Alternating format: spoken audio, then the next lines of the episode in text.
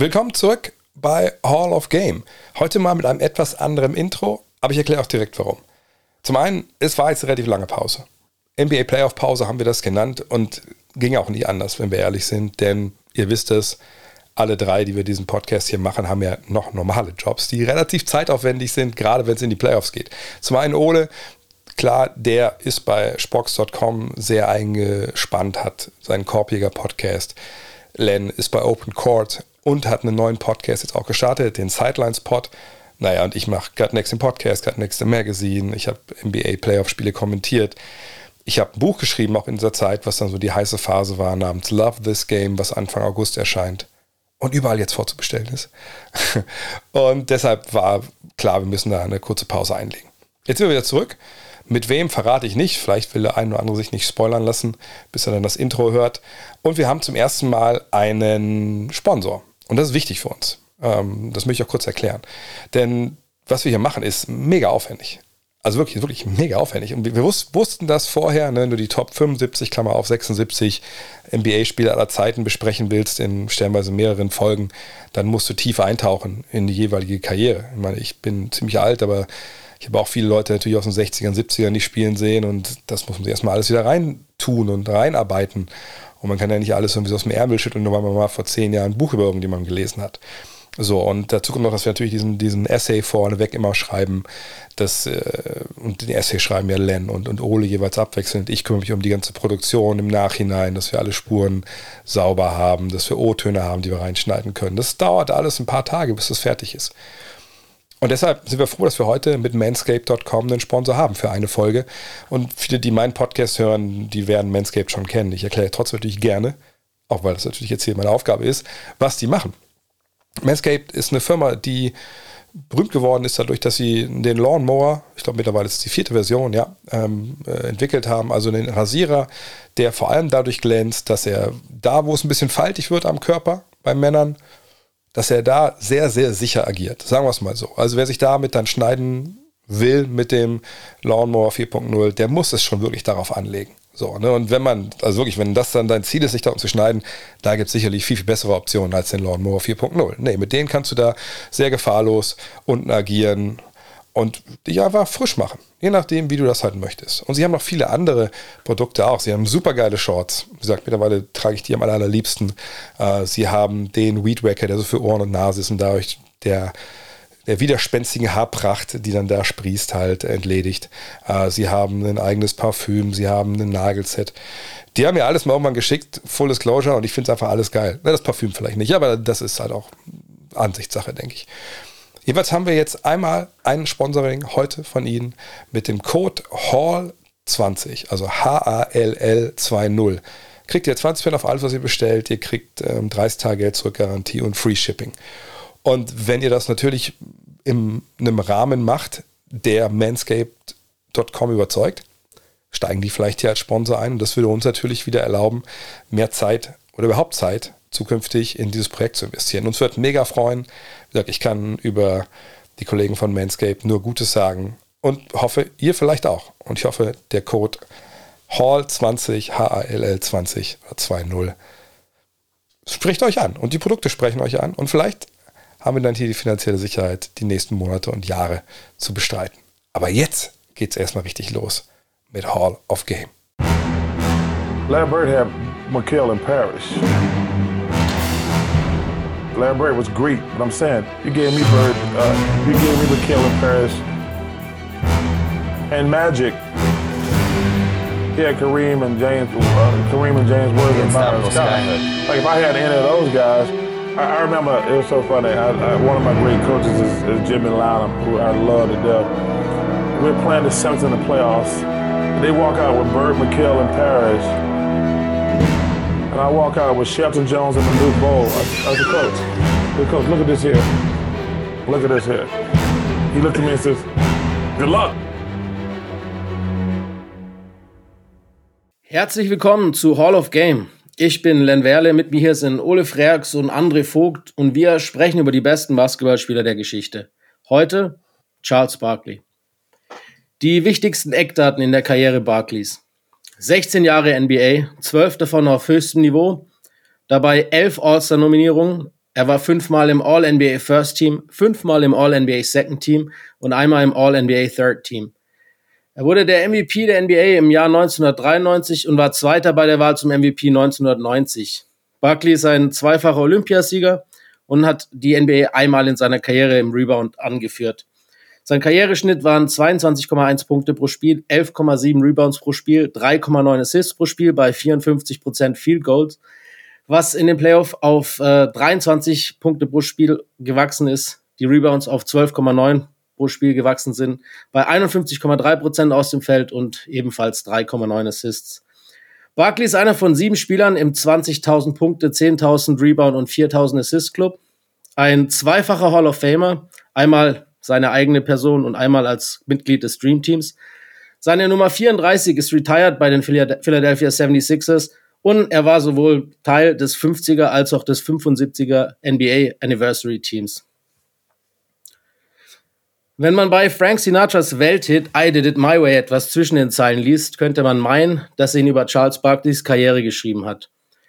Barkley hat es immer nach seinem Willen gemacht, ganz am Anfang und ganz am Ende, beides in Philadelphia. My Way at the Beginning. 1984 in einem letztlich erfolglosen Versuch, nicht von den 76ers äh, gedraftet zu werden, schaffte Charles Barkley es erstaunliche 20 Pfund in 48 Stunden zuzunehmen. Nach einem Pre-Draft-Workout bei den Sixers, die den fünften Pick der Draft hatten, waren diese von Barkley angetan und er eigentlich auch von denselbigen. Einzig die Aussage des Front Office der Franchise, dass der 300 Pfund schwere Barkley sein Gewicht auf 285 Pfund reduzieren solle, ließ ihm fast das letzte Stück Pizza im Hals stecken bleiben. Barkley jedoch trainierte sich auf 282 Pfund herunter bis kurz bevor er wieder nach Philadelphia flog. Dann aber erfuhr er von seinem Agenten, dass die Sixers, die schon sehr nah an der Gehaltsobergrenze, die zur damaligen Zeit nicht überschritten werden durfte, waren. Das bedeutete in diesem Fall, dass wenn Philly ihn draften solle, äh, wenn Philly ihn draften sollte, sie ihm nur 75.000 US-Dollar im Jahr hätten zahlen können. Barkley sagte in seiner gewohnten Manier, Alter, ich habe das College nicht für 75.000 Dollar verlassen. Wir haben ein Problem. Die darauffolgenden zwei Tage verbrachte Chuck bei Denny's, eine US-Restaurantkette, die zumeist 24 Stunden geöffnet hat und nicht unbedingt das gesündeste Essen verkauft, in Steakhäusern und Eisdielen. Nach zwei Tagen voller Essexzesse zeigte Barclays Waage wieder die gewohnten 302 Pfund. Gott sei Dank, sagte Barclays, die Sixers werden mich nicht draften. Als einen Tag später David Stern in seiner gewohnten Art und Weise verkündete, dass die Philadelphia 76ers mit ihrem fünften Pick Charles Barkley auswählen würden, änderte Barkley seine Aussage in ein lautes und ehrliches Ach du Scheiße. My Way at the End. Als Barkley am 8. Dezember 1999 im ersten Viertel des Spiels seiner Rockets bei, dem, bei eben seinem ehemaligen Team, den Philadelphia 76ers, den Wurf von Tyrone Hill zu blocken versuchte, war eigentlich alles wie immer. Ein undersized Chuck, der entweder den Wurf eines viel größeren Bigs contestete oder eben gegen selbigen zum Rebound-Duell emporstieg. Doch an diesem Abend endete das Duell, das in den meisten Fällen pro Barkley ausgegangen wäre, anders. Bei der Landung knickte Barclays linkes Knie ein. Er brach auf dem Boden zusammen, packte sich an selbiges Knie, das schon relativ seltsam gewölbt war, denn das ist es, was Knie tun, wenn eine Quadrizepssehne reißt. Barkley steckte seinen Mundschutz noch ruhig in seine Socke, bevor ihn seine Teammates vom Boden aufhalten, halfen und mit seinen Teammates Unterstützung humpelte er in die Katakomben der Arena.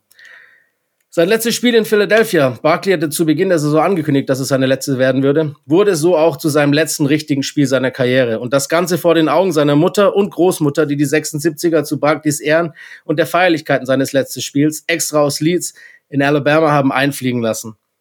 Wie man Sir Charles eben kannte, blieb er auch in diesem Moment sich treu und ließ trotz der Ernsthaftigkeit der Situation einen lässigen Spruch über die Lippen. Ich denke, der große Typ im Himmel wollte, dass ich da aufhöre, wo es anfing. Mit der Ausnahme von sechs Minuten des Spiels der Rockets gegen die Grizzlies am 19. April 2000 in dem Barkley immer noch nicht ganz erholt von der Verletzung, noch der Wunsch eines letzten gemachten Field Goals ermöglicht wurde, endete an diesem Abend in Philadelphia eine der außergewöhnlichsten Karrieren der NBA. Außergewöhnlich eben auch, weil Barkley immer genau das machte, was er wollte. Von Anfang an bis ganz zum Schluss und darüber hinaus. He did it Chuck's way. So, ja, ähm, Charles Barkley, eigentlich eine der bis heute schillerndsten Figuren der NBA-Geschichte. Äh, da brauchen wir, glaube ich, gar nicht drüber diskutieren. The Round Mound of Rebound und Sir Charles und so viele Nicknamen, wie er hat. Ähm, was ist denn das allererste, wenn ihr den Namen Charles Barkley hört, das euch in den Sinn kommt, Ole? Space Jam. als allererstes, oh. natürlich. also, oder beziehungsweise das war für mich auf jeden Fall der erste Berührungspunkt mit Charles Barkley. Das ist, äh, wo ich auf ihn aufmerksam geworden bin.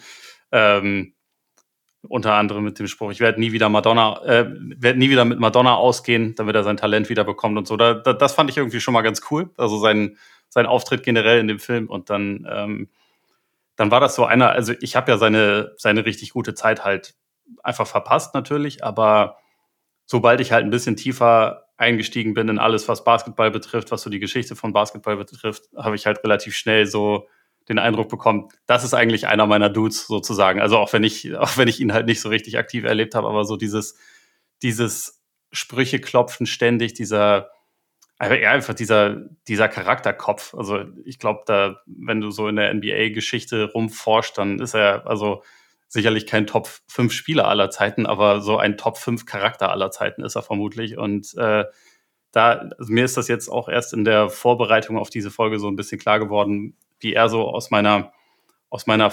Sportfan-Perspektive, wie er eigentlich zwei Qualitäten vereint. Und hier kommt jetzt die Weltpremiere davon. Ich wette, diesen Vergleich hat noch nie jemand gezogen, aber für mich ist er im Prinzip als Basketballer eine Kombination aus Mario Basler und Claudio Pizarro. oh. Ich will es kurz erklären. bitte, bitte. Da hört mal den Bremer raus. genau, genau, das auf jeden Fall. Und also die waren natürlich auch prägend für meine Anfangszeit so als, als Sportfan. Und bei Basler hast du auf der einen Seite so diesen absurd talentierten Typen, der halt absolut trainingsfaul ist und schon auch ein ziemlicher Assi in Wirklichkeit, der aber halt irgendwie einfach von allen dafür akzeptiert wird und, und gefeiert wird, unter anderem, weil er so Sachen sagt wie, ich muss erstmal eine Rausche, das hält mich einfach am Leben. Oder so, warum sollte ich K.O. sein? Ich spiele doch eh nur 70 Minuten und all solche Geschichten. Ich habe den linken Fuß nur zum Geld abholen. Halt diese ganzen Sprüche, die Barclay auf eine ähnliche Art und Weise halt auf seine Art und Weise gebracht hat. Und dann andererseits dieses, auch so ein gewisses Schlitzohriges, weil bei Barclay, ich denke schon oft oder frage mich schon oft, wie er das eigentlich geschafft hat, dass ihn eigentlich jeder mag, obwohl er ja teilweise auch völlig völlig daneben sich verhalten hat. Und das ist halt irgendwie so dann dieser, dieser ähm, Schlitzohr-Aspekt, den halt so Claudio Pizarro hatte, der auch einfach bei jedem Verein, wo er war und egal was er gemacht hat, irgendwie lieben den halt einfach alle. Deswegen, das ist die perfekte Metapher. Obwohl ich nicht verstehen kann, wie du da Ailton äh, hast ja, liegen lassen. Ich wollte auch gerade sagen, das ist doch eher so eine Mischung aus Ailton und Diego oder sowas bei Bremen. Ja gut, ich meine, Ailton ist Champion geworden, ne? Wahrscheinlich ist er, ist ja. er deswegen raus. Ja. Sehr gut, Stimmt, aber Pizarro auch, oder? Ja, gut, aber nicht in Bremen. Ne? Richtig. Ja, bei mir ist es, weil, weil ich bin ja, bin ja doch alt genug, habe ja dann doch relativ viel von seiner Karriere mitbekommen für, für mich ist es ähm, eine Werbung, die mir ins, ins, äh, immer direkt ins, ins Gedächtnis kommt. Das ist damals von, von Nike, hat ja damals eine ziemlich viele Werbespots bekommen von Nike, auch eher, eher legendäre, also zum Beispiel ne, mit, mit Godzilla, das kennt ja auch wahrscheinlich jeder, der ein bisschen älter ist. Aber der, auf den ich mich beziehe, ist, es, er ist dann auch immer aufgetaucht, stellenweise bei anderen äh, Nike-Athleten mit in den äh, in deren Spots. Also zum Beispiel gibt es ein legendäres Ding mit, mit, mit Jordan auch zusammen. Aber auf mich beziehe ist es halt, David Robinson hatte damals äh, so einen Spot in den Anfang der 90er. Ähm, das war so eine Anspielung auf Mr. Rogers Neighborhood. Äh, das ist so eine Kindersendung in, in den USA gewesen, äh, legendär. Ähm, sie sehen Mr. Robinsons Neighborhood. Und dann gab es eben auch, wie bei Mr. Rogers, Today's Word. Und dann ne, siehst du ja, dass so David Robinson äh, spielt so in der Badewanne mit seinen Kriegsschiffen und so, ne, weil er der Admiral ist. Und dann sagt er irgendwie, okay, uh, today's word. Und dann kommt der Charles Barkley, Charles, what's today's word? Und, und sagt er, ja, today's word is find. Und dann fragt ihn, oh, wofür kann man denn, also gefeind werden, wofür kann man denn äh, Strafe zahlen? Er so, oh ja, für alles Mögliche, ne, für Schlägereien, ne, für, für böse Wörter, die du sagst im Schiri. Und nebenbei laufen eben so die ganzen Lowlights von seiner Karriere, ne, wie er Leute schlägt, wie er, wie halt ab, ausrastet und so. Und dann fragt ihn halt Robinson, um, Charles, have you ever been fined, Charles? Und er so, me?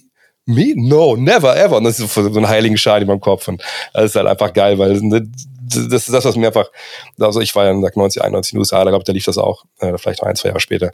Äh, das fand ich so einfach, so, so, so, eine, so eine geile Werbung, so eine passende Werbung und einfach auch so dieses, ich weiß ja, wie ich bin und ich, ich weiß, dass es nicht so super hundertprozentig richtig ist, aber so bin ich halt und das sagt ja auch viel über den Charakter ähm, Barclay aus und, und Ola hat schon an, kurz angesprochen, die Sachen, die vielleicht auch nicht ganz so toll gelaufen sind in seiner Karriere, ähm, wenn wir halt ein bisschen mehr, mehr auseinanderklammern, aber ähm, für mich ist er halt immer auch neben dem Basketball auch immer auch diese Person gewesen, wie Ole sagt. Und, äh, und das ist aber das Faszinierende an ihm. Ähm, und vielleicht so sportlich noch, was mir wirklich in Erinnerung geblieben ist von Anfang an, diese, diese Fast Breaks. Da gibt es ja auch damals in den NBA-Tapes eben einfach diese Dinger, ne, Rebound, umdrehen, mit einer unfassbaren äh, ja, Dynamik, Athletik, Coast to Coast und dann das Ding hinten rein jammen. Einfach einer, einer Ge Gewalt, die äh, ja wirklich bis heute, glaube ich, äh, seinesgleichen sucht. Und äh, ja, für mich muss ich ganz klar sagen, einer meiner, meiner Lieblingsspieler aller Zeiten. Auch bis heute einer meiner Lieblingscharaktere im Basketball, wenn ich ehrlich bin. Ja, äh, geht mir ähnlich. Also ich, bei mir ist es so eine Mischung aus dem, was ihr gesagt habt. Ich bin eher auf Oles Seite, was die aktive Karriere betrifft und äh, habe dann aktiv wahrscheinlich nur noch die Rockets-Zeit mitbekommen. Ähm, aber halt alles andere dann im Nachhinein. Und äh, ich habe vorab einen Kommentar auf YouTube gelesen, da hat einer gesagt, wenn Charles Barkley zum Rebound hochgegangen ist und äh, sich das Feld vor ihn angeschaut hat, könnte man meinen, dass der Rim jedes Mal zu ihm gesagt hat, ich habe vier Ringe. also, genau so äh, sah das auch immer aus, wie du gesagt hast. Das ist wirklich Wahnsinn.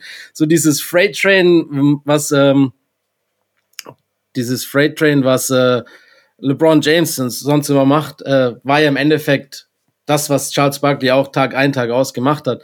Ähm, ist unglaublich Wahnsinn, vor allem in seiner Größe, das wissen wir alle. Äh, offiziell sechs Fuß sechs, aber die meisten sagen sechs Fuß viereinhalb, wenn sie ihm den halben noch schenken. Und ähm, dass so ein Typ halt, das ist mir auch rückblickend immer aufgefallen, dass so ein Typ halt konstant jedes Jahr über zehn Rebounds gepflückt hat. Und das als Power Forward, der einfach immer anders heißt war und gegen größere Gegner zum Rebound hochging, gegen gegen stärkere Gegner eigentlich auch zum Rebound hochging und einfach trotzdem es hat aussehen lassen, als ob es das Einfachste wäre, äh, was man überhaupt machen kann. Davon bin ich auch immer noch beeindruckt gewesen. Genauso eben wie der andere Teil seiner Karriere, dieses ja, dieses Schlitzohrigkeit, dieses Charis Charisma, das er an den Tag gelegt hat. Aber viele vergleichen ihn ja so ein bisschen mit, mit, mit äh, Muhammad Ali, der ja auch so dann der Liebling der Massen war, obwohl er manchmal nicht immer nur richtig gute Sachen gesagt hat. War ja bei Barkley ähnlich, wie du es schon angesprochen hast. Ähm, die Fans haben ihn geliebt, die Presse nicht immer. Das hat er und, und das NBA-Establishment natürlich dementsprechend auch nicht, weil er schon sehr, sehr kontroverse Dinge herausgehauen hat. Ähm, und das macht er eigentlich auch noch heute. Und das ist so das nächste, wo ich auch immer dran denke, an die Figur Charles Barkley heute. NBA, äh, Inside the NBA und TNT, das ist halt wahrscheinlich die lustigste Basketball-Comedy der, der Weltgeschichte. Äh, das Team ist einfach so lustig. Und ich glaube halt, dass auch viele, die jetzt zuhören, dass das halt so der Haupt, das Hauptding ist, ähm, dass sie mit Charles Barkley verbinden, weil er halt einfach die letzten 20 Jahre immer noch äh, jedes Jahr und zwei, dreimal die Woche immer halt präsent war im Fernsehen und äh, für alle Fans. Und deshalb hätte ich gesagt, machen wir das heute mal früher als sonst. Ähm, und, und meine nächste Frage an euch oder, oder was wir zusammen evaluieren, einfach für die, die Charles vielleicht gar nicht live so richtig gekannt haben, so was war überhaupt für ein Spielertyp? Was, was war so sein Spielerprofil? Ähm, wie würdest du es knackig äh, beschreiben, André? Du hast angesprochen, er war ja einfach ein undersized Power Forward. Er hat sogar Center gespielt äh, in Auburn an der Uni, aber eben mit, mit 1,93. So, und, und das allein äh, zeigt ja schon, gut, das konnte jetzt kein Leichtbauspieler sein, war er auch nicht. Und es gibt ja auch klar die, die zwei Charles gibt den Charles im College, im Round Mount of Rebound. Das ist ja eine Anspielung darauf, ne, auf seine Körperfülle und dass er ein bisschen runder war. Ähm, und dann gibt's ja den Charles Barkley, der dann in der NBA dann auch, weil Moses Malone kommen wir ja noch zu, ein bisschen Fittiche nimmt, ne, anfängt wirklich mal fit zu sein. Und auf einmal halt wirklich, ja, so, ein, ja, so eine unfassbare Powerkugel ist, die gar nicht so sehr ne, im Low Post jetzt spielt oder sowas, wie es damals noch für für Power Forwards eigentlich äh, gedacht war, sondern ne, wie gesagt, der, der greift Rebounds, einer der besten Rebounder aller Zeiten auch. Ne? Ist auch, glaube ich, ist er immer noch der kleinste, der die NBA ja. in äh, Rebounds angeführt hat, ja. Ne? Ähm, ne? Greift Rebounds, geht Coast to Coast.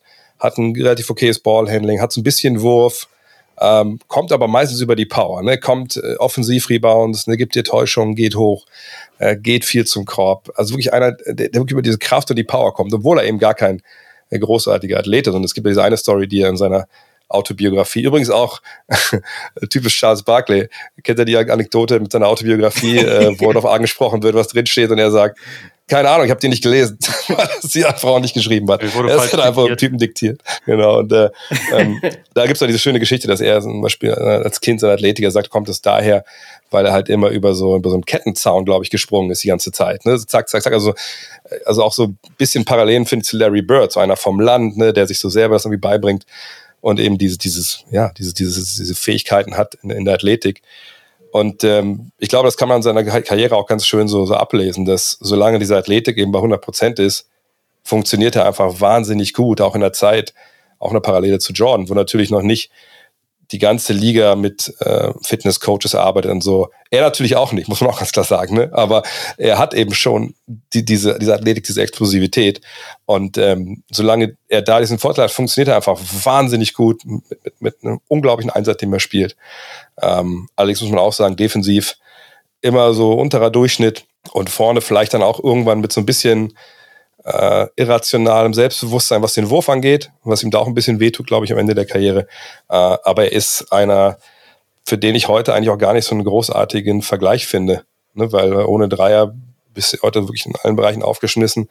Ähm, ist vielleicht ein bisschen wie, wie LeBron war, stellenweise von der Dynamik her, ohne der Playmaker zu sein, der LeBron war. Ähm, ja, für mich ist Barkley eigentlich ein ziemlich einzigartiger Spieler. Ich weiß nicht, ob Ole da jemand anders einfällt, den man da noch vergleichen kann. Also ich finde, es gibt so Komponenten, also gerade mit diesem Freight Train-Aspekt, den du angesprochen hast, da denke ich auch immer an LeBron. Gleichzeitig, wenn es irgendwie darum geht, physisch dominanter, athletischer Typ, der eigentlich zu klein für seine Position ist, ist natürlich Zion so ein bisschen der offensichtliche Vergleich, der jetzt bei Weitem nicht dieser Offensiv-Rebounder ist bisher oder allgemein dieser Rebounder ist, der Charles war, aber schon einige Sachen mitbringt, würde ich mal sagen. Ähm, aber grundsätzlich finde ich halt, dass er auch einfach so seiner Zeit sehr voraus war in, in dem Sinne von, dass er halt dieses, dieses ganze Konstrukt mit Positionen halt gesprengt hat auf seine Art und Weise. Also das, was er gemacht hat oder das, was sein Skillset war oder wie er körperlich aussah, das hat ja in konventioneller Hinsicht überhaupt keinen Sinn ergeben. Ne? Also physisch dominant, obwohl er viel zu klein ist. So, der war irgendwie einen halben Kopf größer als Kyle Lowry und also der auch heutzutage in Sachen Booty vielleicht sein bester Vergleich ist, aber äh, hat halt irgendwie gegen echt große Jungs halt dominiert und hat, äh, war halt so, konnte passen, konnte, konnte dribbeln, war halt also unfassbar explosiv und, und halt auch schnell. Also da ist dieser Ailton-Vergleich gar nicht so schlecht, wie du vorhin gesagt hast. Grund, also ich habe so ein Zitat auch aus der Zeit dann von, von Bill Walton über ihn gefunden, was ich ganz, ganz gut fand, um das zu veranschaulichen, wie die Spieler ihn halt auch gesehen haben. Also er hat gesagt, Barclay is like Magic and Larry in that they don't really play a position. He plays everything. He plays basketball. There is nobody who does what Barclay does. He's a dominant rebounder, a dominant defensive player. Kann man in Frage stellen. A three-point shooter, a dribbler, a playmaker. Also abgesehen von der Defense und das, mit den Dreiern, das hat er sicherlich ein bisschen zu viel gemacht, aber gleichzeitig alles, was er dann im Zwei-Punkte-Land gemacht hat, war halt unfassbar effizient. Ne? Also deswegen die Wurfauswahl war sicherlich dann teilweise nicht ideal, aber alles, was er in Korbnähe gemacht hat, war halt trotz dieser geringen Körpergröße unfassbar stark. Ich glaube halt, dass ähm, er hat schon oft diese Highlight-Blocks gehabt, halt auch gegen größere. Das und einige Steals, ich glaube 1,6 im Schnitt in der Karriere, das täuscht halt dann immer oft hinweg. Äh, also das gibt halt vor, dass er ein guter Defender ist auf dem Papier, aber äh, ja, der Augencheck sagt nicht wirklich, das habt ihr schon angesprochen. Vor allem im Low Post, wo er nie zu Hause war, ist es halt natürlich dann auch einfach aufgefallen, dass er anders heißt war. Ähm, da hat er dann oft halt keine Chance gehabt gegen größere äh, Forwards oder Center, was ja eigentlich auch in der Natur der Sache liegt. Ähm, dafür ist er halt dann umso aggressiver auf der Offensivseite gewesen. Barkley hat ja selber mal gesagt, das war schon auch so sein Signature-Move, dieses Freight Train-Ding. Also bevor es jemals LeBron überhaupt gab, hat Barkley die Dinger schon Nacht für Nacht gebracht. Und er hat ja selber auch mal gesagt, er wusste, relativ schnell, dass da keiner sich in den Weg stellt auch und, und eine Charge äh, zieht von den Guards, weil äh, er ist das erste Mal so rein, dann hat er halt eine Charge bekommen, aber so, dass die dann nie wieder richtig laufen können, mehr oder weniger, ähm, weil er mit voller Wucht rein ist und halt denen dann auch quasi zeigen wollte, ja, könnt ihr machen, aber dann ist halt euer Problem.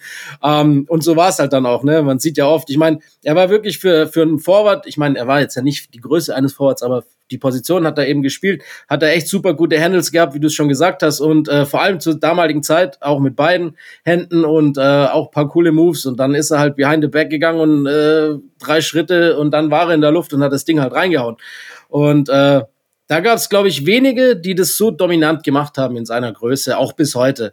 Und das ist halt schon auch echt wahnsinnig faszinierend. Ähm, und ihr habt schon angesprochen, dass das auf jeden Fall schon eine einzigartige Sache war. Weil an sich ist, also wenn man ganz ehrlich ist, ein bisschen eindimensional war ja sein Spiel schon. Ja, man muss sagen, Udo hat es schon angesprochen, ich will ihn kurz mit Zahlen nochmal belegen. Ich meine, er hat von 1987 bis 1991 die Liga halt bei, der, äh, bei den Zwei-Punkte-Würfen angeführt im Sinne, also bei der Wurfquote aus dem Zweierbereich. Und das waren, also die schlechteste Quote in den Jahren war die letzte, letzte Jahr mit 61 Prozent. Und sonst waren es 64, 63 Prozent. Das muss man sich mal überlegen. Wirklich in der Zeit, wie gesagt, ne, wo da ja eigentlich stellen wir sogar zwei Seven Footer äh, mehr oder weniger auf dem Feld stehen. Also eigentlich waren es ja immer so 6'10, 6'11 und dann ein Seven Footer. Und dann kommt dieser 1,93 Typ und sagt, nee, ist mir eigentlich scheißegal, wer da steht, wir machen das schon irgendwie. Klar, auch mit Offensiv-Rebounds und so, aber die muss ja auch erstmal greifen. Ne? Also auch gerade in der Zeit, wo eben nicht alle Dreier geschossen haben und der Ball sonst wohin flog, sondern ne, da waren ja auch viele Rebounds, die musstest du die wirklich erstmal erstmal erarbeiten. Und er hat ja auch damals gesagt, als er in die NBA kam, dass er meinte, ja gut, scoren kann ja eigentlich jeder in der NBA äh, Rebound, das ist das Ding. Ne? Da, also ein bisschen wie Kawhi Leonard, ne? Boardman gets paid. Das war ja, wer ja. war der Erste, der das so ein bisschen gesagt hat. Ähm, und dass er überhaupt sich auch darüber definiert hat, finde ich auch so, so, eine spannende Geschichte. Ne? Dass er gar nicht sagt, ich will so, so flashy so sein, sondern hier Rebound, da arbeite ich und, und da so wird, gehen wir ran. Also es ist auch so eine gewisse Blue-Collar-Einstellung, die er von Anfang an da mitgebracht hat. Wenn wir, wenn wir immer sagen, Allen Iverson ist Pound for Pound the greatest player in history, dann ist Charles Barkley auf jeden Fall Pound for Pound äh, der beste Rebounder oder zumindest Inch for Inch, weil Pound for Pound gibt es bestimmt dann noch für andere, aber Inch for Inch wahrscheinlich der beste Rebounder aller Zeiten. Ja, und vor allem, vor allem dieser Offensiv-Rebounder, ne? Also ja. da gibt's halt Moses Malone und dann gibt's genau. Barkley. Also viele, viele sonst fallen, fallen einem da ja gar nicht ein. Die, also ich meine, heutzutage ist es ja eh so, dass viele Teams irgendwie das gar nicht mehr so priorisieren, auch wenn man sich dann immer in den Playoffs denkt, okay, das Team mit den Offensiv-Rebounds gewinnt meistens das Spiel, vielleicht priorisiert es doch mal ein bisschen mehr, aber dass das so an einem Spieler klebt und dass der dann auch noch eigentlich ja, kleiner ist als die meisten anderen, das, das ist halt echt selten und das war schon eine unfassbare Stärke, so abgesehen von diesem Coast-to-Coast-Kram. Und das ist halt auch, du hast dann, triffst eh schon über 60 Prozent deiner Zweier und halt von den 40 Prozent, die du nicht triffst, sammelst du aber auch wahrscheinlich dann nochmal 20 Prozent ein und legst sie dann wieder rein. Also das, das ist, diese Kombination ist halt schon irgendwie krass. Und also er hatte ja einen unfassbar schnellen zweiten Sprung auch, aber ansonsten war es halt häufig einfach dieses, ja, dieses immer zitierte, der Wille, den er hatte. Der wurde ja, glaube ich, auch irgendwie mal nach seiner Technik gefragt und ja. meinte, meine Technik ist, hol dir den scheiß Report. Also, äh, was halt auch irgendwie ganz gut passt. Das ist jetzt, äh, Barclay war in der Hinsicht echt komplett einzigartig muss auch sagen, er ist ja kein Sean Camp. Er fliegt ja nicht einen halben Meter über den Ring, sondern er, also seine, seine Dunks sind zwar ne, spektakulär, aber keiner würde sagen, oh, das ist ja einer der besten Dunker aller Zeiten, weil er so ein mega hängt. Aber nee, nee, es war alles nur, sag ich mal, sich 30 Zentimeter über Ringniveau. Und dann war aber auch schon Schluss bei ihm. So, ne? Das war einfach Timing, ne, zweiter Jump, körperlich angehen an die Nummer. Arbeit, also wirklich Arbeit bei ihm, muss man ganz klar sagen. Absolut richtig. Also wie ihr es schon gesagt habt. Und die größte Schwäche war halt eben meiner Meinung nach immer noch, dass er halt manchmal zu sehr diese Hero Ball Nummer gespielt hat hinten raus, wenn es wichtig wurde in den Playoffs auch. Ähm, und dann immer so das Spiel selber entscheiden wollte. Das, was man quasi LeBron vorhält, dass er zu oft passt, das hätte Barkley mal machen sollen. Öfters mal noch einen Mitspieler finden. Und wahrscheinlich, äh, ja, hat auch, wenn man vielleicht überlegt, könnte auch ihm dieser Hero Ball ja seinen einzigen Titel gekostet haben, möglichen. Ne, geht er da für den Stil gegen Scotty Pippen, anstatt halt äh, vielleicht vernünftig zu verteidigen. Aber gut, so ist es halt. Äh, es, ich finde es immer unfair, wenn man dann so einen Spieler wie Charles Barkley darauf reduziert, dass er eben keinen Titel gewonnen hat, weil da gibt es natürlich immer mehrere Gründe als nur er selber.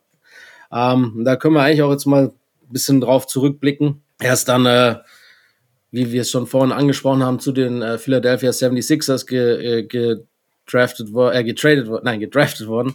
Und ähm, das Team ist halt eigentlich leider ein bisschen zu alt gewesen, wenn man zu überlegt. Äh, klar, Dr. J war noch da, aber wirklich so im, im Auslauf seiner Karriere, Moses Malone äh, ist da gewesen, aber eben auch schon ähm, auf der auf der Talseite seiner Karriere. Ähm, Barkley kommt dann da rein und äh, hat eigentlich keine Anfangsprobleme in der NBA, pflückt seine Rebounds wie gewohnt, macht noch nicht ganz so viele Punkte und äh, lässt sich dann, du hast es eben vorhin schon angesprochen, Mentoren, wo viele eigentlich gedacht haben, das wird nicht passieren, äh, hat ihn Moses unter seine Fittiche genommen und hat äh, Barkley wirklich äh, paar Dinge beigebracht, sowohl auf als auch neben dem Platz. Hat dann zwar nicht immer so gefruchtet. Moses and Doc, I call Moses dad. He is the most influential person uh, in my career the first thing he told me, he said, number one, you can't be a good player until you get in shape, okay? That was the number one thing he taught me because when I went to the 76ers, and I weighed about 280, 290, and then, you know, he said, well, we're wasting our time. I'll help you with your game, But your game cannot evolve until you get yourself in shape. And Doc was right there, and Doc and Moses took me under their wing. Wie, wie, als wie wichtig siehst du diese, diese Figur Moses Malone in der Entwicklung Charles Barkleys Karriere gerade ganz am Anfang? Ähm, wie wichtig war Moses für Charles? Was würdest du sagen, äh, Ole? Ich glaube schon extrem wichtig, also einfach in Sachen Professionalität. Also ich glaube, ich meine, du hast ja auch in deinem Essay am Anfang schon mal äh, angerissen, dass er jetzt nicht unbedingt mit der allerprofessionellsten Einstellung in die Liga kam, sondern dass er halt auch irgendwie mit diesem Gewicht gespielt hat und auch, also ich meine, dadurch, dadurch spielst du im Prinzip auch ein bisschen mit deinem Körper. Ne? Das, das zeigt ja nicht unbedingt, dass du das jetzt alles komplett ernst nimmst, was du da machst. Und ich glaube, insofern war das schon extrem wichtig. Also ich meine, Barclay hat das ja auch, sagt das ja in jedem Interview immer, wenn er danach gefragt wird und sagt, Malone war der, der wichtigste Mensch, den er irgendwie in der NBA hatte. Er hat ihn Dad genannt teilweise ähm, in der Zeit, die sie da zusammen gespielt haben. Und Malone hat ihn halt Woche für Woche irgendwie dazu gebracht, dass er halt an seinem Gewicht arbeitet, dass er sich auch, also dieser, dieser krasse Fokus auf die Rebounds so am Anfang, das war auch schon ein bisschen, weil Malone ihm, glaube ich, ein bisschen verraten hat, dass das quasi ein Teil ist, der so eine Karriere halt einfach verlängern kann, weil, äh, wie schon gesagt, scoren können viele, aber das ist so ein Punkt, womit du dich halt wirklich äh, abheben kannst. Und insofern war, glaube ich, Moses unfassbar wichtig und ich glaube auch auf der anderen Seite, dass halt, dass halt Dr. J zu dem Zeitpunkt noch da war, war auch sehr wichtig, weil das halt so jemand ist, der ja im Gegensatz zu Moses, der eher so äh, ein Bruddler war sozusagen, der eher lieber für sich war, eher in kurzen Sätzen gesprochen hat. Dr. J war halt einfach so diese, diese krasse outgoing Personality, auch total professionell im Umgang mit den Medien und so. Und ich glaube, diese, diese Kombination von Mentoren war am Anfang einfach äh, sehr gut für Barclay. Also es hätte auch, hätte auch anders laufen können, wenn er jetzt seinen, seinen Willen bekommen hätte und die Sixers ihn halt nicht gedraftet hätten. Also ich glaube, das nächste Team wären die Washington Bullets gewesen an sechs, die ihn dann gezogen hätten. Da hätte er vielleicht mit seinem ersten Vertrag ein bisschen mehr Kohle bekommen, aber vielleicht wäre seine Karriere auch deutlich schneller ein bisschen in Schieflage geraten, wenn er halt nicht jemanden gehabt hätte, der ihm gesagt hätte, du bist zu fett, lass uns trainieren, lass uns, also ich zeig dir, wie du ein großartiger Spieler wirst. Und das hat Moses, glaube ich, für ihn einfach gebracht. Ja, nur kurz, wenn ich da noch ganz kurz dich unterbrechen darf. Die Kohle hat er dann doch bekommen, weil die Sixers dann ja noch, äh, bevor sie ihn quasi fest gesigned haben, zwei Spieler weggetradet haben, genau. dass sie eben noch mehr Spielraum haben. Also diese 75.000 Dollar, die anfangs quasi im Raume standen, sind dann doch, glaube ich, äh, siebenstellig geworden in seinem ersten Vertrag. Äh, und Barkley war dann dahingehend auch zufrieden und hat dann vielleicht bisschen weniger Pizza gegessen. Aber ich, ich bin dabei natürlich bei Ole äh, vielen Dingen, dass natürlich diese Mentoren ihm echt gut getan haben. Auf der anderen Seite sehe ich das ein bisschen zweischneidig. Vielleicht erstmal zu, zum, zum Positiven. Ich glaube, es mussten auch Leute wie Dr. J und Moses Malone sein, damit er zuhört. Dass er jetzt nicht irgendein zehnjähriger Veteran sein können, der irgendwie ein bisschen was gemacht hat. Ne, ähm, glaube ich, das, das war schon gut, dass das mit Moses jemand war, der ja auch äh, aus dem Süden kam, wenn ich mich ganz täusche, glaube ich, ne? Oh. Äh, jeweils auch eine sehr, sehr junge Liga kam ähm, und eben auch, wie gesagt, einen ähnlichen, vielleicht auch einen ähnlichen, na, vielleicht Körper nicht, aber einen ähnlichen Spielstil hatte früh in seiner Karriere. Ne? Super athletisch, offensiv Rebounds, kam eben darüber. Ähm, auf der anderen Seite denke ich, dass er das vielleicht sogar alleine gecheckt hätte, ich weiß es nicht, aber er ist ja nie, wir kommen auf seine Eskapaden, aber er war ja nie wirklich unvernünftig. Wisst ihr, was ich meine? Er ist ja nie der Typ, der sich jetzt hier Gilbert Arenas mäßig ein Hai-Aquarium zu Hause eingebaut hat oder äh, der irgendwie mit Koks und Nutten erwischt wurde. Das ist, ist, es war ja nie Charles Barkley. Also er ist ja schon relativ vernunftbegabt in, in vielerlei Hinsicht, außer jetzt vielleicht, was seinen eigenen Körper da jetzt anging. Ähm, von daher gut, dass sie da waren, aber ich glaube nicht, dass er jetzt komplett in, in Schieflage geraten wäre. Vielleicht Gewichtschange, aber dann hätte er, glaube ich, auch gecheckt irgendwann, okay, dass das läuft hier vielleicht nicht auf dem Level so, wie es im College lief. Die andere Seite der Medaille ist ein bisschen sportlich, finde ich, das, denn ihr habt schon gesagt, das ist natürlich ein alterndes Team. Ne? Die sind Champion geworden, 83, ne? nach, nach, nach vielen Versuchen. Ne? Moses kommt an Bord, dann machen sie das halt, fo, fo, fo. Ähm, aber danach ist es ja so eine, so eine sehr ambivalente Situation. Du hast noch diese alten Stars, die, die noch halbwegs Leistung bringen aber du bist nicht mehr gut genug dann für diese Celtics, ähm, Lakers-Ära, die ja dann diese Zeit eben nun mal beherrscht. Und natürlich kannst du die Alten ja vom Hof jagen und, und, und fängst neu an. So das Prinzip des Tankings und so ist ja alles noch nicht wirklich, nicht wirklich erfunden. Ähm, und deshalb, glaube ich, ist dieser erste Teil seiner Karriere, oder sagen wir die ersten zwei Teile, ne, als die Alten dann wechseln und er übernimmt und auch wirklich auch überragend spielt und Zahlen auflegt, die die besten seiner Karriere sind, ist dieses Team einfach Trash. So. Eben weil sie nicht nachladen können und weil er so gut ist, dass er sie halt im Mittelmaß hält, aber da eben nichts, nichts dazukommt, was wirklich dieses Team besser macht. Und das finde ich eigentlich schade so im Nachhinein. Da würde man sich eigentlich wünschen, hm, wäre er vielleicht mal, was weiß ich, zu einem Team gekommen, wo dann, weiß ich nicht, vielleicht zu den Bullets, wird nicht sogar, ähm, hier, wie heißt er, ähm, Malone dahin getradet, irgendwie ein paar Jahre später, äh, ich glaube, zwei Jahre später wieder hingetradet. Und vielleicht, ne, wenn er ihn dann zwei ja, Jahre später. absolut beschissenen Trade, der die Sixers ja dann kaputt gemacht ja, hat. Genau, genau, genau, genau. Genau, vielleicht, wenn Barkley dann in Washington ist und dann kommt Malone dazu und ist quasi auch schon mehr oder weniger am Ende seiner Karriere, aber der kann ihm noch ein bisschen was zeigen und hat er sich aber schon ein bisschen ausgetobt und dann, ne, vielleicht ist es dann besser, wenn er erstmal im schlechteren Team wäre. Aber gut, das kannst du dir im Nachhinein nicht aussuchen. Aber deshalb läuft seine Karriere ja danach auch so, wie sie läuft, eben mit dem Trade äh, nach Phoenix etc. Ähm, und was er eben gefangen ist in diesem dann einfach schlechten Sixers-Team über Jahre, was natürlich echt ein bisschen tragisch auch ist. Ja, ja. ich würde würd dazu noch äh, ganz kurz ergänzen wollen. Also das, das Geile ist, sie hatten ja 86 sogar den Nummer 1-Pick. Also sie mussten dafür nicht tanken, aber sie hatten den Nummer 1-Pick ja, ja. und sie hatten auch noch Moses und sie waren, sie haben da gerade, also im, in Barclays Rookie-Jahr waren sie, glaube ich, in den Conference Finals. Im Jahr danach war Malone die ganzen Playoffs nicht dabei, aber die Sixers haben halt trotzdem auch eine Playoff-Runde gewonnen, haben dann verloren. Und dann hatten sie eine Nummer 1 Pick und einen zurückkehrenden Moses, der zu dem Zeitpunkt, also er war nicht mehr in seiner Prime Prime, aber er war auch irgendwie, also 29 oder so. Er war Eben, jetzt auch noch nicht durch noch gut. So. Er hatte danach noch drei All-Star-Jahre. Ähm, und da haben sich halt die Sixers dazu entschieden, dass sie diesen Nummer 1 Pick halt getradet haben für einen Spieler, der äh, also für Roy Hinson, den die meisten hier wahrscheinlich auch noch nie gehört haben. Also, sie, also es war jetzt nicht der der geilste Draft ever, aber sie hätten halt zum Beispiel einfach Brad Doherty picken können und gingen auch, also bis zum Tag vom Draft gingen alle davon aus, dass sie das auch machen würden. Haben sie aber nicht. Und sie haben am gleichen Tag Moses Malone weggetradet und dafür Cliff Robinson und Jeff Rulin zurückbekommen. Also sie haben halt einfach innerhalb von, von einem Tag ihr eigentlich ja immer noch, also klar, ein bisschen altes, aber nicht gerade schlechtes Team mit einer nicht gerade schlechten Perspektive haben sie halt echt beschädigt.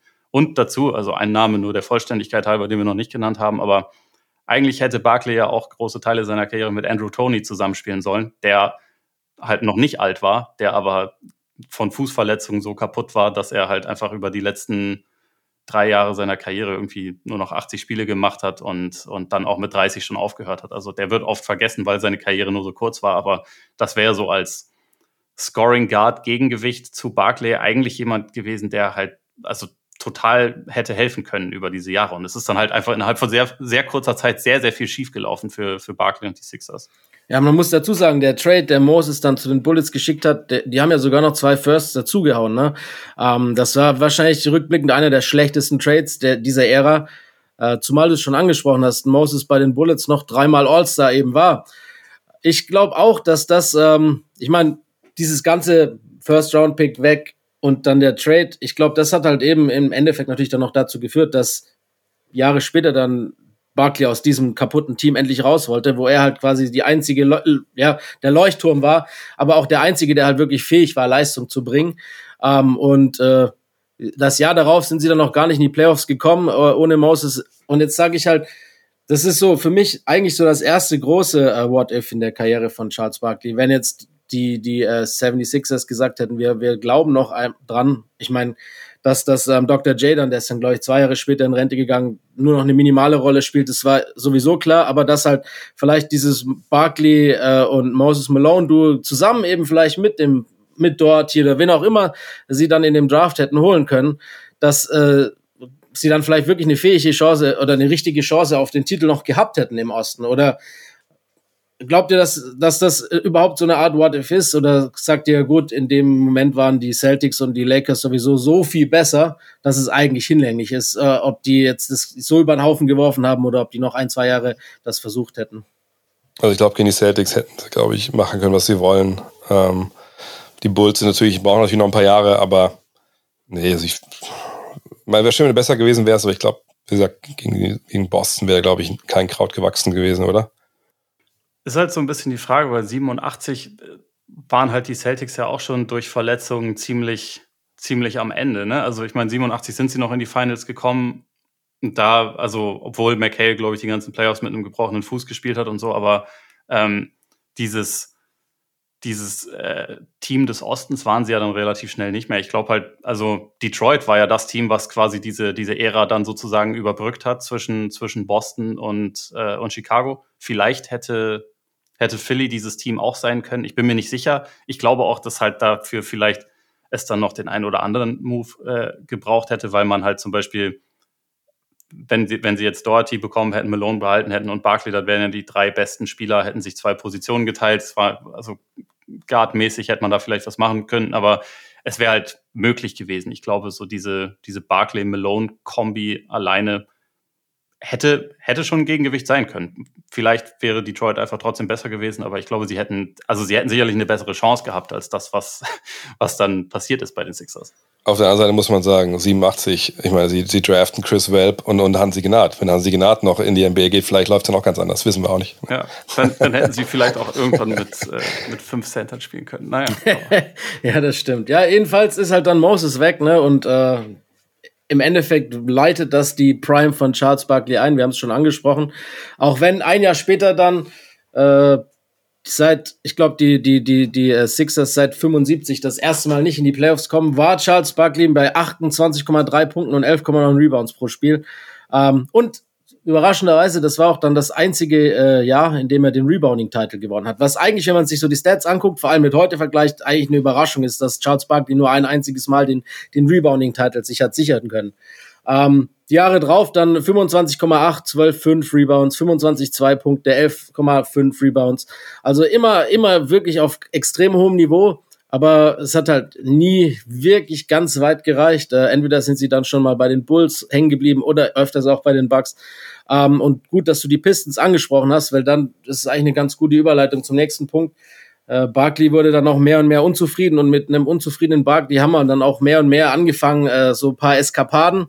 Und eine der allergrößten und auch eine der allerersten richtig harten Eskapaden, das war eben eben gegen jene Bis, äh, Detroit Pistons. Das war quasi hier äh, auch, wenn man sich an den an den harten Brawl Malice at the Palace äh, vor 20 Jahren zurückblickt, war das eben so der Vorgänger. Das war eigentlich so the OG Malice at the Palace, war auch in Detroit, auch in Palace of Auburn Hills und ähm, Charles Barkley. Ja, ihr, ihr kennt bestimmt auch diesen Brawl zugute. Uh, Charles Barkley, also erstmal, ich glaube, Rick Mahorn und Bill Lambier geraten aneinander und Lambier wir kennen ihn alle, hat das natürlich dann auch gesucht, solche Situationen und auch geliebt. Aber Charles Barkley hat sich halt dann schnell eingemischt, gab einen riesen Brawl, als dann eigentlich alles so ein bisschen beruhigt war, kam äh, Lambier, der rausgeflogen wurde, wieder an Barkley vorbei und Barkley wurde rausgeschmissen und ist dann allein Richtung Katakomben und dann ging halt die Schlägerei noch weiter ins Publikum und Charles Barkley hat sich dann auch noch mit, mit äh, Detroit-Fans geschlagen. Ähm, im Endeffekt war es dann so, es war natürlich ein riesen Tohuwabohu und äh, Lambier und Barkley wurden für ein Spiel gesperrt und dann gab es noch diverse Geldstrafen. Jetzt muss man sich das nur vorstellen. Das war einfach so ein Brawl, der sämtliche Bänke geleert hat zuallererst und dann ins Publikum übergeschoppt ist und die Jungs haben ein Spiel Sperre bekommen. da muss es nur mal so irgendwie so in die heutige Zeit reinsetzen, was das für ein Skandal wäre. Allein schon, wenn man guckt, was dann äh, zehn Jahre später passiert oder 15 Jahre später passiert ist.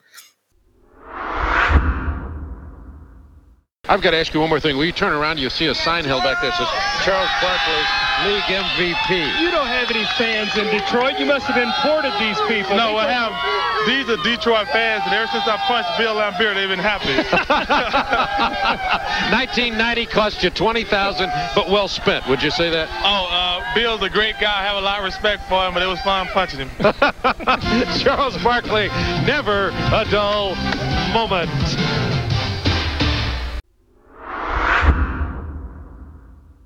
Ähm, aber das war natürlich äh, meiner Meinung nach so der erst, das erste Ausrufezeichen des Bad Boy Chucks. Ähm, glaubt ihr, dass das ähm, einfach nur eine situationsbedingte Sache war, weil halt auch Lambier, ich meine, die haben sich ja davor, während und danach immer wieder auch in die Haare bekommen und provoziert, dass das halt dann einfach äh, Barclays Versuch war, ihm die Stirn zu bieten? Oder glaubt ihr, dass da schon ein bisschen mehr dahinter gesteckt hat und Barkley halt da schon so unzufrieden war, dass er irgendwie halt sich nicht mehr im Griff bekommen hatte? Er hatte selber mal gesagt, als er in die Liga kam, dass er einfach unglaublich äh, so wütend war. Ähm, ne, und wie er uns allen irgendwie zeigen wollte und ähnliches. Aber ich glaube, bei, bei Lambier ist einfach, ich glaube, wenn du damals mal oder heute mal fragen würdest für Leute von damals, wie viele gerne Bill Embiid auf die Schnauze gehauen hätten, äh, findest du wahrscheinlich wenig Leute, die das nicht gerne gemacht hätten. So. Viele haben es gemacht. ja, viele haben es ja auch gemacht und das, das, war ja bei ihm auch eingepreist und das war ihm ja auch egal, Embiid irgendwo. Äh, auch wenn wir uns an die Anekdote mit, mit Shaq erinnern, die auch ab und zu, also oft bei TNT natürlich äh, ne, runterläuft, wie er den Ball am Kopf wirft und so.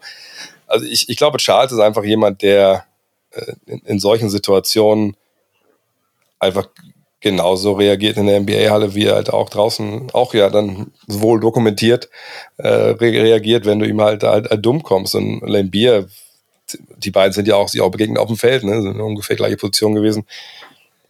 Das, das hat schon eine Vorgeschichte gehabt. Von daher, ich glaube eher weniger, dass es jetzt irgendwie sich um, um einen Trade, den er sich da erprügeln wollte, gegangen ist, einfach, dass es einfach so war, dass der Typ, eben Bill Beer, das auch verdient hatte und das für, für Charles Augen war einfach genau die richtige Reaktion war. mehr, ich glaube nicht mehr, nicht weniger. Zumal man ja auch sagen muss, dass ähm, er ihn auch gut getroffen hat. Ne? Man sieht das so in der Schlägerei und dann am Ende, als, als Lambier Richtung Katakomben geht, hat er schon so fast schon so ein richtig blaues Auge. ja, es ist irgendwie bei Barclay so diese ganze Spielweise, die er hatte, die funktioniert ja auch wegen hohem Adrenalin und immer permanenter Aggressivität und ich setze mich hier jetzt irgendwie durch. Und wenn du dann halt die ganze Zeit mit jemandem wie Lambier zu tun hast, der natürlich auch ein absoluter Großmeister darin war, Leuten auf den Sack zu gehen und irgendwie an jedem kleinen äh, Schräubchen zu drehen, sozusagen, dann irgendwann passiert das mal. Ich finde es ich find's ja immer nur das, das äh, Krasseste, jedes Mal, wenn man sich mit so einer alten Geschichte dann wieder beschäftigt und dann und halt irgendwie diese ganze Beschreibung hast du ja auch gerade gemacht, ja, dann, dann, dann ging es noch äh, in die, äh, ins Publikum, dann haben sie sich da noch gehauen, alle leer und dann, ja, ein Spiel Sperre. Das ist halt, das ist halt irgendwie geil. Das, also, wenn, wenn so die, die äh, ewig Gestrigen quasi einem immer erzählen, ah, in den 80ern, 90ern, das waren noch echte Männer, ne? Das war doch so was meinen die dann. Ne? Also so ein Traum, ein Traum. Genau das hat's gebraucht. Das ist echt hart, ja. Ähm, aber das war, also auch wenn es jetzt äh, nicht wahrscheinlich die Grundlage des Ganzen war, aber, aber Barkley war halt mehr und mehr unzufrieden mit seiner Rolle bei den Philadelphia 76ers. Und es gab halt auch mehr und mehr Eskapaden. Ne? Ähm, vielleicht das berühmteste war am 26. März 91, als er aus Versehen natürlich dann dem kleinen Mädchen ins Gesicht gespuckt hat. Ähm, er wollte einen Fan treffen, der das ganze Spiel war schon und laut seiner eigenen Aussage rassistisch auch äh, beleidigt hatte und auch gehackelt hatte. Und Barkley hat das dann selber mal so zusammengefasst, dass er halt äh, so aus, er war halt schon so quasi fertig, dass er nicht mehr genug Spuck im Mund sammeln konnte. Er wollte den Typ anspucken, aber es ging halt irgendwie überall hin und hat halt hauptsächlich so ein kleines Mädchen getroffen, das dann äh, Chorzeit saß. Aber ich finde, genau da hat man dann eben halt auch wieder gesehen, dass Barkley eigentlich schon ein korrekter Typ ist, ne? Hat sich dann aus eigenen Stücken direkt dann auch, bei, ich glaube, einen Tag später bei dem Vater von der, von dem Kind gemeldet und hat sich hundertmal entschuldigt und hat dann sogar so eine kleine Freundschaft aufgebaut mit, äh, mit dem Mädchen und hat die Familie und das Mädchen über Jahre hinweg immer wieder zu Spielen eingeladen. Und das ist ja irgendwie auch so genau das, wofür für Barkley steht, ne? alles auf dem Court lassen, aber dann, wenn es vorbei ist, dann kann er, ist er halt wieder dieser charismatische Typ. Das ist so dieses Dr. Jekyll und Mr. Hyde. Ich glaube, äh, die Sports Illustrated hat mal einen ganz lustigen Spruch draus gemacht, wenn es dies waren mit, mit äh, Dr. Hackle und Mr. Oh, ich, ich, krieg's nicht mehr ganz hin, aber das war auch dann auf sein Gewicht, glaube ich, nochmal angespielt, irgendwie sowas. Ähm, Mr. White. Ja, genau. Ich glaube, Dr. Jekyll und Mr. White. Irgendwie sowas war es tatsächlich. Und äh, das passt ja eigentlich ganz gut über, über zu Charles Barkley. Aber, aber dieser Incident, ich finde, der wurde, hat übrigens auch wieder zur Folge gehabt, dass Charles Barkley für ein Spiel gesperrt wurde. das ist schon lustig, diese Strafen auch. Äh, da, bin ich, da bin ich voll bei dir. Aber da würde ich gerne das wieder mal einhaken, weil ich glaube, das ist ähm, die perfekte die perfekte Geschichte, um vielleicht mal so eine Metadiskussion um, um Charles Barkley anzustoßen. Denn ähm, ne, du hast auch schon mal gesagt, es ist eigentlich erstaunlich, dass er immer noch so beliebt ist, wenn man sieht, was für Geschichten da passiert sind. Ne? Also das ja. ist natürlich die, die am bekanntesten ist und die auch, glaube ich, immer noch jeden. Ich glaube, wenn du das heute irgendwie im Netz auf einmal so nebenbei liest, ein bisschen relativ junger Mensch und kennst Hintergründe nicht, dann denkst du, Alter, was hat der gemacht? Ist ja unfassbar, was für ein ekelhafter Typ. So kann nicht sein, dass alle den feiern halt. Ne? Und deshalb, glaube ich, ist es wichtig, einzuordnen, warum er denn das alles, sag ich mal, überlebt, so medial. Ne? Also genau wie die Sachen, dass er den Typen da Walk in die Scheibe schmeißt, ne, und ne, ne alle mich anderen Sachen. Ich sag, wieso überlebt er das? Und ich habe mir die Frage auch damals immer schon gestellt. Und ähm, mittlerweile denke ich aber, dass es relativ leicht sogar zu beantworten ist, denn ne, alles, was Charles Barkley macht, finde ich, ist halt unglaublich ehrlich. Ne? Also äh, äh dieses berühmte, er hat ja keinen Filter oder so. Manchmal finde ich das ein bisschen, äh, bisschen deplatziert. In dem Fall finde ich, ist, ist es positiv und es stimmt ja. Denn er, er gibt dir halt und er gab dir schon immer in seiner Karriere einfach rau das, was er, was er denkt, was er glaubt. Und er reagiert so, wie er denkt, dass es einfach richtig ist. Und natürlich, wenn einer sitzt am Spielfeldrand und die ganze Zeit ne, beleidigt er dich durch und, ne, und äh, beleidigt dich auch noch rassistisch, irgendwann snappt man. Ne? Natürlich wird es viele wieder sagen, ja, aber das darf halt ein, ein, ein Vorbild, äh, Millionär im Sport, Sportklamotten einfach dafür nicht passieren. Äh, ja, okay. Und dann passiert auch noch das Schlimmste, was passieren kann, dass du nicht den Typen triffst, sondern halt ein kleines Kind aber ich, ich glaube, Leute verzeihen ihm das bis heute, auch zu Recht, finde ich, weil man weiß, er kommt eben aus, aus einer unglaublich ehrlichen Ecke. Er nimmt diese Fehler auch an und versucht sie nicht irgendwie schön zu reden, sondern ne, versucht die Fehler dann wieder zu berichtigen. Und klar, er, er nimmt sich selber dieses, also indem er halt nicht diese Grenze hat, wo er sagt, okay, da gehe ich jetzt nicht rüber, sondern hey, das, das, das ist gerecht, was ich da mache, nimmt es natürlich auch so ein bisschen diesen Bereich, also viele, die sagen, ich mache das nicht, die nehmen sich ja diesen Bereich, wo man diese Fehler halt macht. Ne, er nimmt diesen Bereich halt nicht. Er sagt, wenn das passiert, dann passiert das halt und dann rücke ich es danach wieder gerade. Und das finde ich bis heute eigentlich eine super ehrliche Geschichte äh, und auch eine sehr, sehr, soll ich sagen, äh, sympathische Geschichte. Und vielleicht hat es dann auch Michael Jordan vor ein paar Jahren mal am, am, am besten getroffen, dass er halt meinte, ja, ich will eigentlich sein wie Charles. Ich will all das sagen, was Charles macht. Ich will machen, was Charles macht. Aber ich kann es nicht machen, weil ich Michael Jordan bin. Ne, und, und ich, ich glaube, deswegen ist er bis heute einfach so dieser, dieser, dieser, dieser Lieb Lieblings-Chuck von allen, weil man vielleicht auch wirklich selber denkt, ah, einmal so sein wie Barkley hätte ich auch Bock. Nicht auf kleine Kinder spucken, das nicht, aber sagt, wenn mir einer dumm kommt, dann mal, mal durchgreifen oder einfach mal Tacheles reden, 100 Prozent, ne, alles auf den Tisch packen, da habe ich Bock drauf. Nicht Politiker sein, sondern Vollgas geben. Und da muss ich sagen, echt Respekt, dass er das jetzt über ja, 30, 40 Jahre einfach so durchzieht. Meine, äh, also ich stimme dir vollkommen zu.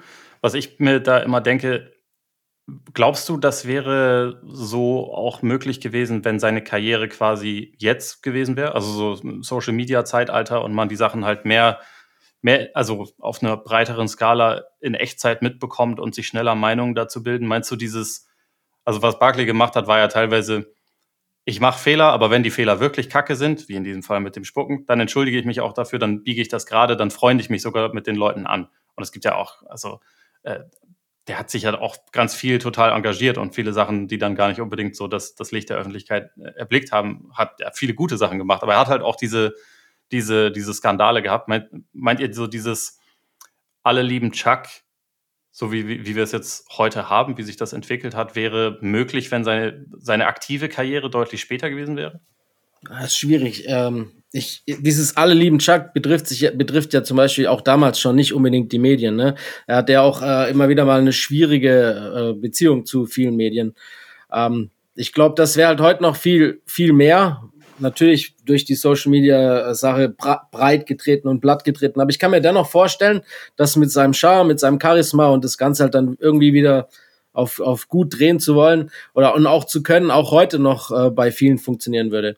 Die Sache ist halt, dass er durch diese Eskapaden halt anders bestraft werden würde heute. Und ähm, wenn wir überlegen, wie lange äh, Ron Test ausgesessen ist und wenn Barkley hat dann eine ganze Saison verpasst und das Ganze halt dann irgendwann mit dem Mädchen nochmal passiert und dann vielleicht nochmal 30 Spiele verpasst, dass halt dann irgendwann auch die NBA, also von, vom Front Office her und, und dann Adam Silver im Endeffekt dann auch die Schnauze voll den, von den Eskapaden voll genug haben, was ja David Stern eben auch dann nach den ganzen Eskapaden äh, von Charles Barkley auch schon hatte, die Schnauze voll, dass ich glaube, eher das das größere Problem sein würde seiner Karriere heutzutage ähm, mit den gleichen Eskapaden der damaligen Zeit, wenn man das jetzt irgendwie in die Moderne projiziert.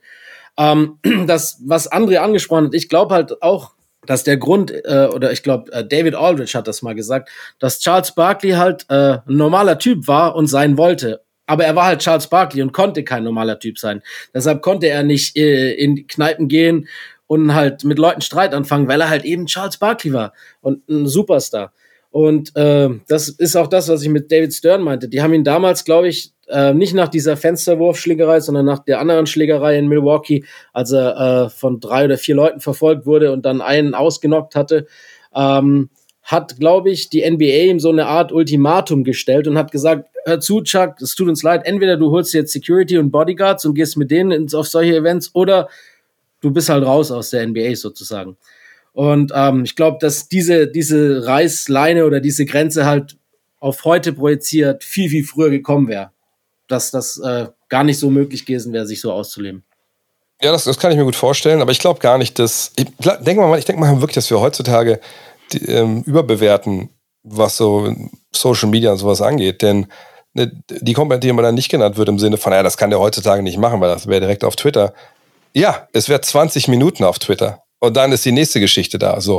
Und wenn wir mal gucken, was für Sachen heute Leuten stellenweise durchge, äh, durchgehen bei manchen Kollegen, da muss man sagen, ja gut, ich meine, Kyrie Irving ist immer noch in der Liga. Ich meine, der hat jetzt niemand auf die Schnauze gehauen, aber ne, du wisst, was ich meine. Also solche Sachen, das versendet sich, sagt man ja im Fernsehen. Und das ist ja mittlerweile alles irgendwie Fernsehen äh, auf Twitter etc. pp. Von daher glaube ich A nicht, dass das wirklich so hängen geblieben wäre. Und B, denke ich ganz ehrlich, wie gesagt, er ist ja auch ein cleverer Typ ne, klar, hakt ein paar Mal aus. Er hätte ja damals auch gesagt, mit dem Mädel danach gesagt, hey, warum bin ich eigentlich immer so wütend? Also das darf mir nicht mehr passieren. Ist mir nachher auch nicht mehr passiert. Also ich glaube schon, dass er vernünftig genug ist, da halt äh, dann auch selber Sachen zu, zu ändern. Und das mit der Security, 2011, das fand ich damals auch so faszinierend. Ähm, er ist ja trotzdem in die Kneipen gegangen. Das war ihm ja scheißegal. 2011 hat er nicht mehr gespielt, keine Frage. Aber ich weiß, dass wir mit ein paar Leuten damals äh, mit Markus Krawinkel, Dean Walle und so einfach Blue Marlin hieß der Laden in Miami. Hat man so eine Karte bekommen, hier kommt er rein, kommt zwei Drinks, wird er rein. Da stand da halt Charles Barkley mit, mit ein paar Kollegen, die waren alle genauso breit wie er. Also in mehrerlei Hinsicht waren die breit und äh, der hat dann einfach da getrunken, einfach nicht in dem VIP-Bereich, weißt du, wo andere Leute hingehen von dem Status, um sich da an einem Tisch zu setzen und da einsam ihren Wodka zu trinken, sondern der war wirklich dann a man of the people. Und wenn ich erinnere, das Dream Team kommt dann auch zu äh, Barcelona und so, während die anderen sich da einschließen oder ihren Luxus-Suites, äh, ist er halt auf den Ramblas unterwegs. So. Und das, das wird ja, das wird immer bei dem so sein, glaube ich. Ähm, und das, das wäre dem auch egal, wenn das mit Social Media und so ist. Weil ich meine, sind wir auch mal ehrlich, hat sich denn für ihn so viel geändert? Ich meine, er ist weiterhin ein, ein, ein, zumindest im Basketballbereich ein Weltstar. Ne, wenn er irgendwo hingeht, Leute erkennen ihn sofort. Ne? Also ob er jetzt nur noch selber spielt oder bei TNT sitzt, das ist ja so weit gar nicht voneinander entfernt, was so diesen Celebrity-Status angeht.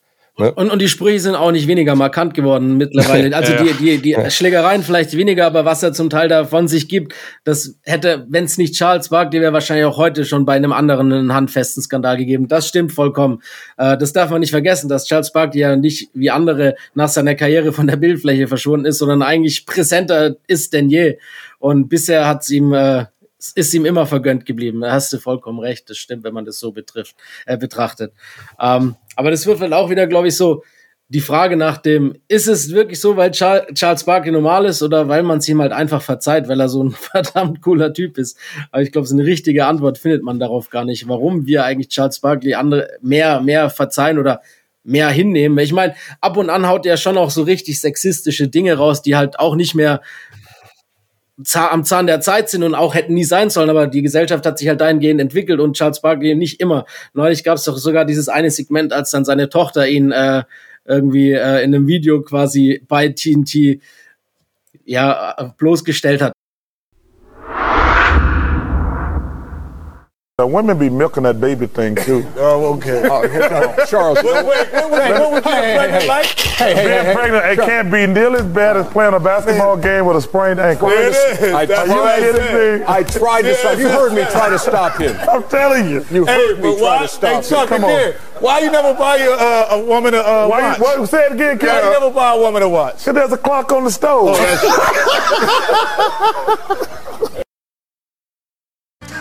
Oh, and uh, that leads us into our final question, which comes from someone you'll recognize, Chuckster. Hi, Dad. It's Henry and I. I'm just taking a break from celebrating my very first Mother's Day because I saw a very disturbing video about an hour ago.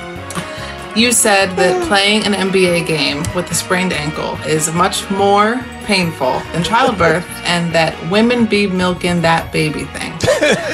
I just want to say that a sprained ankle is a spa treatment compared to giving birth to an actual baby. And an NBA game is 48 minutes, and some women, myself included, are in labor for 48 hours.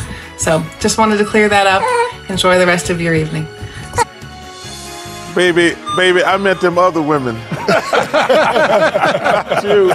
So, so I went up and spent the last two days with her for her first Yes, Mother's sir, Day. Grandpa. And it was one of the greatest two nights of my life. So Yeah. shout out to her and little Henry.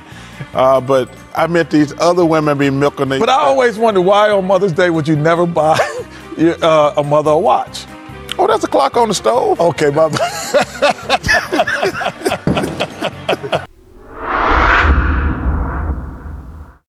Aber, aber das ist dann halt auch wieder als witziges Segment verpackt worden. Weißt du, es geht halt im Endeffekt um so eine sexistische Aussage und dann wird seine eigene Tochter eingeladen, aber man macht einen Skit draus, der lustig ist. So, das, das zeigt eigentlich alles, was, was Charles Barkley ist, oder?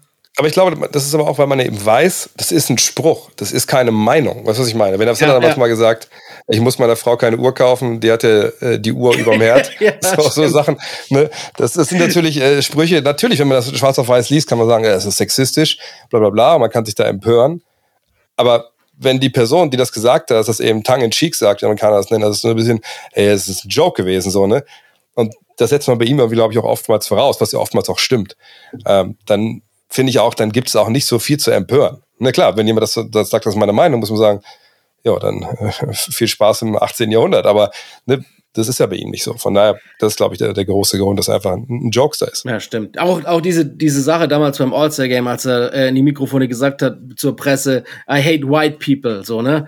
Ähm, er hat ja eine weiße Frau und, und alles und ist ja, auch bei ihm ist es halt einfach klar, dass es halt einfach dann immer nur so Charles Barkley-Spruch halt ist, das stimmt. Ja, wie damals, als er, da, als er da seine Karriere beenden muss und sagt, ja, das ist genau das, was Amerika braucht. Noch ein weiter arbeitsloser Schwarzer. so, halt. Also es ist einfach, ja. Und du sagst, es sind ja auch Sachen dabei. New York, ich habe eine Knarre. So, ja. Genau, genau. Es, es sagt ja auch viele Sachen, die, die einfach, äh, wo man sagt, ja klar, Mann, so ist es. Wie so eine, wie ich weiß, Christian nochmal dieses, es, eigentlich gibt es nur fünf, fünf Berufe, Polizei, Feuerwehrmann, äh, Krankenschwester, Arzt, ne, alles andere, alles andere ist nicht wichtig. Und da hat er vollkommen recht. Und damit, das ist auch so diese Sicht auf, auf sich selbst und die Sicht auf, auf, seine eigene Welt, die, glaube ich, so erfrischend ist, weil viele andere ne, NBA-Stars sind von dem Status, na, die sprechen von sich halt in der dritten Person und als Brand. Und das habe ich bei Charles Barkley noch nie gehört. Das ist, glaube ich, auch ein echt wichtiger Punkt, der ihn so sympathisch macht, dass er sich halt nicht ernst nimmt. Also er kann zwar auch über ernste Themen reden, auch wenn er sich da teilweise natürlich auch ziemlich widerspricht und so, aber das meiste, was er macht, ihm, ihm war und ist irgendwie immer bewusst, dass er halt in erster Linie ein Entertainer ist, dass er da keinen, keinen wissenschaftlichen Vortrag hält, dass er auch, wenn er auf dem, auf dem Feld unterwegs war, nicht irgendwie ein ähm, Chirurg oder irgendwas ist, sondern dass er halt da ist, um, um halt die Leute zu unterhalten. Und das hat er halt, glaube ich, besser verstanden als fast alle anderen, die jemals in der NBA rumgelaufen sind. Und eine Parallele, ich, ich habe bei der Vorbereitung immer wieder, immer wieder gedacht, hey, der ist eigentlich wie Larry Bird. Nur Larry Bird hat eben irgendwann, es gibt, bei Larry Bird gibt es einen Punkt, wo er das ab. Ne, wir haben genug Sprüche von ihm da erzählt, äh, in, den beiden Folgen, die wir ihm gemacht haben. Das waren ja keine Sprüche, die öffentlich irgendwie waren. Das war nicht in die Kamera und nicht in irgendein, was weiß ich, in irgendein Diktiergerät, sondern das waren eben Sachen, die danach irgendwie rausgekommen sind, Leute erzählt haben und so. Und bei Charles Barkley gibt es eben nicht diese zwei Welten, nicht Kabine und Spielfeld und, und Öffentlichkeit, sondern das ist alles Barclayland. Das ist für ihn alles das Gleiche und er erzählt das alles.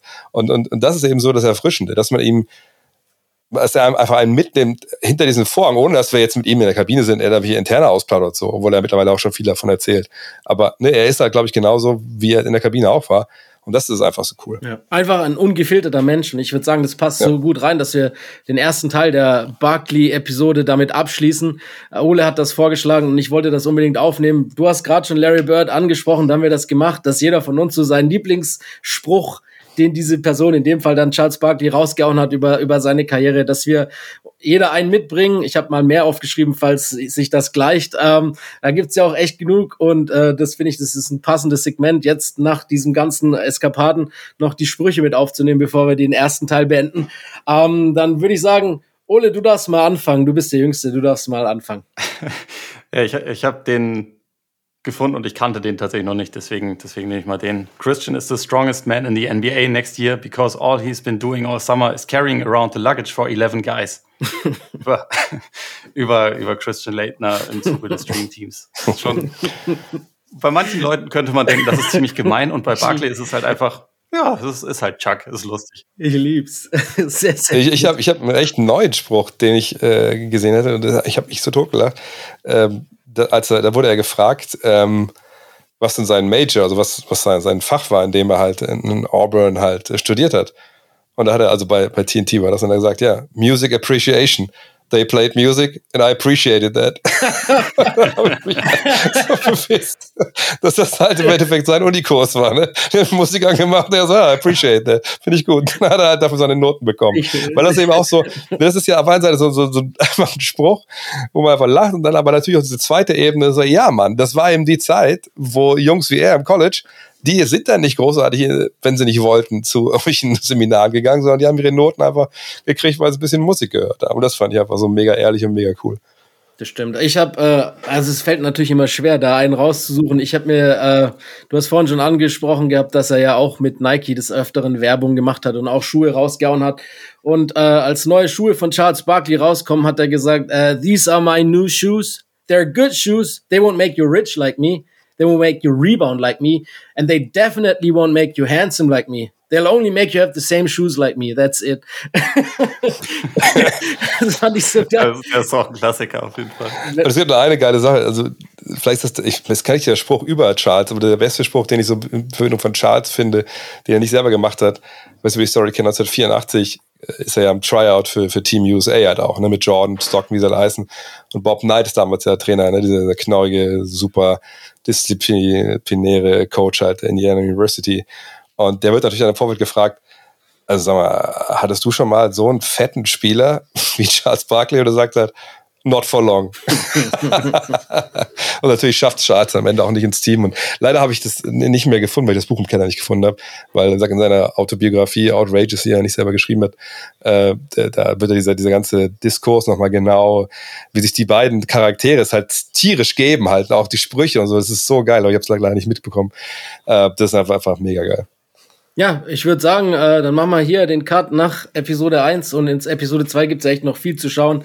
Äh, Phoenix das vielleicht beste Jahr oder die besten Jahre seiner Karriere davor noch. Du hast angesprochen, 84 war er nicht dabei, dafür 92, als dann das Dream Team geboren wurde.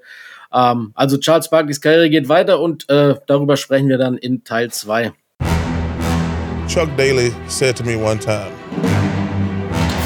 he's Charles, I want to talk to you after practice. I'm like, uh oh, what I do now? And he says, I just want to tell you something. He says, I've been coaching the NBA a long time, and you're the second best basketball player I've seen. And I says, wait, there's somebody better than me? He says, Michael Jordan. I said, Michael Jordan just got help. I'm, and uh, but I tell people that's the greatest compliment I've ever gotten in my life.